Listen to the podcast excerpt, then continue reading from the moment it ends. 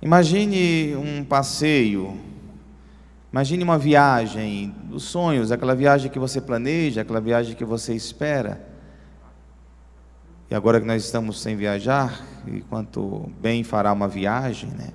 Imagine uma viagem de férias que você prepara, que você vive quando chega o dia da viagem com intensidade, todos os momentos, todos os instantes dessa viagem você quer ver tudo, tirar fotografias, aproveitar o máximo esta viagem. Né? E sabendo o dia que você vai e o dia que você vem, o fim da viagem é que torna essa viagem maravilhosa, o fim torna essa viagem saborosa.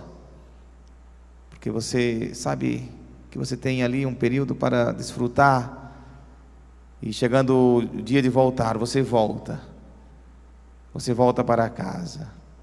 E a mesma alegria da viagem, o voltar para casa também é, é muito feliz. A gente fica com vontade de voltar para casa, né? A gente fica com o desejo de estar no nosso quarto, de voltar, de estar na nossa casa. É maravilhoso viajar e é maravilhoso voltar também. A vida é assim, como uma viagem. É o fim desta viagem, que nós chamamos de morte é que faz dessa vida ser uma vida maravilhosa. É que nós aproveitamos cada instante, cada momento. E que nós sabemos que cada instante deve ser aproveitado. Imagine um passeio sem fim. Imagine uma viagem de férias sem fim. Seria um tédio. Não seria uma viagem boa. Ter um dia de voltar é que faz a viagem ser boa. Ter um dia de voltar para casa é que faz a viagem você dos sonhos. Agora, se, esse, se essas férias, se essas férias, esse passeio não, tinha, não tivesse fim, eh, seria uma, chegaria um momento que você estaria cheio. Né? Então, voltar.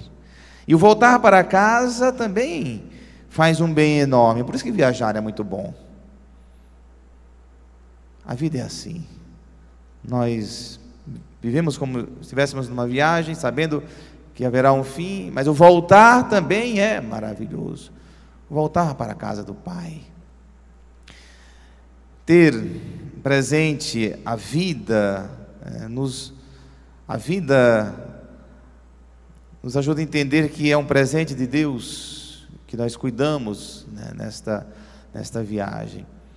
Eu escutei de um, de um padre, né, jesuíta, eu acho, que disse que a pergunta que devemos fazer não é se há vida após a morte, é se há vida antes da morte. Está nas nossas mãos esta vida. É a vida antes da morte que está nas nossas mãos, que nós devemos cuidar, cuidar com toda responsabilidade. Sempre que você fizer essa pergunta, há vida após a morte? Inverta a pergunta e, se pergunte: há vida antes da morte? Que é a nossa vida? Que é a nossa existência, que deve ser cuidada, que deve ser vivida em Deus. Quando a gente compreende assim, é óbvio que nós vamos ter mais responsabilidade nas nossas atitudes, é óbvio que nós vamos ter mais juízo, não vamos estar perdendo tempo, porque certas perdas de tempo que nós temos é porque nós não acordamos para a vida, não, não despertamos e aí se perde tempo em coisas vãs. Perder tempo em coisas vãs, superficiais, é como não se vivesse. É vida perdida. Podem até achar que está no melhor dos mundos, vivendo o melhor que a vida oferece, mas é vida perdida.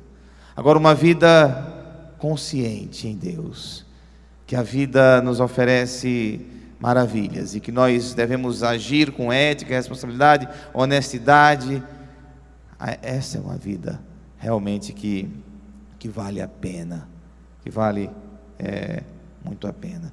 Porque nós caminhamos para Deus numa vida que Ele nos deu como presente para alcançar o nosso fim. Eu gosto muito da pergunta: por que estou nesse mundo? Para alcançar o nosso fim. E a palavra defunto, o que significa a palavra defunto? Aquele que alcançou o seu fim. Alcançar o fim. Nós estamos aqui para alcançar um fim. E com e, e com êxtase e com né, louvor alcançar é, o, o nosso fim. A morte é a maior pedagoga da vida, é o que torna a vida mais bela, é a morte. Eu, eu chamo, por isso que São Francisco chamava de irmã morte, eu chamo de a, a pedagoga. É, eu chamo a vida de pedagoga, aquela que ensina. Porque diante dela, diante deste fim que se apresenta, nós olhamos a vida com outros olhos. Agora, se nós não temos o fim diante dos nossos olhos, aí se vive a vida de qualquer jeito, de qualquer maneira, como se a gente fosse viver para sempre. Mas a certeza do fim não é para nos aterrorizar e não amedrontar, não, jamais. É para tornar a vida saborosa, é para tornar a vida maravilhosa, como num passeio, quando você sabe o dia de, de voltar, todo aquele passeio é maravilhoso. E o voltar também é maravilhoso. Então, ter o fim, contemplar, e aí a igreja, como a igreja é sábia, tem uma, uma liturgia, que é essa liturgia dos fiéis defuntos, ou de finados, né? Finados, para contemplar, para nos colocar diante dela. E para rezarmos por aqueles que já partiram. Por que rezar por aqueles que já partiram? Porque nós somos uma única igreja. Tanto nós que estamos aqui, que chamamos a igreja peregrina, como aqueles que, que estão na igreja purgativa, o purificante do purgatório, e a igreja triunfante, forma única igreja. Peregrinante, somos nós que estamos peregrinando, né? purificante, aqueles que estão no purgatório, e triunfante, que habitam a corte celeste, mas formamos uma só igreja. E na Santa Missa é o lugar primordial para vivermos esta, esta única igreja. É na missa onde essas três dimensões de uma mesma igreja se unem de forma perfeita. É na Santa Missa, olha que grandiosidade, vocês já tinham escutado sobre isso? Que é na Santa Missa que os céus e a terra se encontram e formamos um único coro para adorar um único Deus? É, sobretudo quando a gente reza o Santo, Santo, Santo, quando a gente canta o Santo, Santo, Santo. Se tem um momento que é o ponto alto desta união, é no Santo, Santo, Santo que a gente canta com toda alegria e entusiasmo. Nesse momento nós nos unimos à igreja triunfante, nós, a igreja peregrina, nos unimos à igreja triunfante. Nós nos unimos aos nossos antepassados. Essa é a única forma de nos unirmos aos nossos antepassados falecidos, é na Santa Missa, não existe outro não. Ah, eu quero ter contato com meus antepassados. Não, é na Santa Missa, dessa maneira, em união de oração. Quando a igreja né, se une com é, numa única igreja, as três dimensões da nossa existência. Isso é maravilhoso. Isso é comunhão. Por isso que é revigorante estar numa missa. Por isso que é divino estar numa missa. Por isso que é, quando vocês saem da missa, dizem, nossa, como eu sinto paz. Como eu sinto coisas boas quando eu saio da missa. E deve dar a tônica da sua existência, da vida que você tem responsabilidade sobre ela, você tem responsabilidade sobre a sua vida. Fazendo sempre essa pergunta que eu disse para vocês: há vida antes da morte? Eu posso dizer que estou vivendo? A gente leu no, no Evangelho a importância da vigilância. Né? Felizes os empregados, que somos nós, que o Senhor encontrar acordados quando chegarem. Estar acordado é estar despertos para a vida está nesse estado de compreensão do que é a existência. Felizes dos empregados que somos nós, que o Senhor os encontrará acordados quando chegar. Em verdade eu vos digo, Ele mesmo vai cingir-se e fazer-o sentar à mesa e passando o servirá. Essa imagem é belíssima. Imaginar o Senhor, né, se colocando um avental, cingir aqui no nossa linguagem podia ser colocando um avental para nos servir.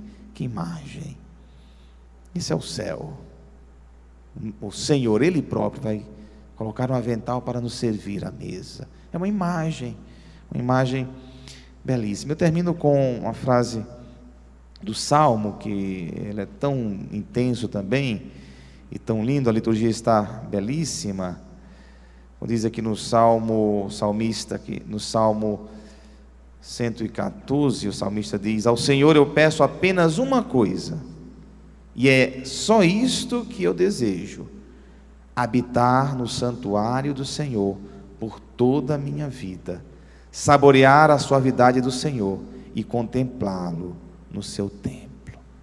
Esse é o desejo, e deve ser o desejo de todos nós. Habitar o santuário do Senhor, saborear a suavidade do Senhor e contemplá-lo no seu templo. Louvado seja o nosso Senhor Jesus Cristo. Para sempre seja louvado.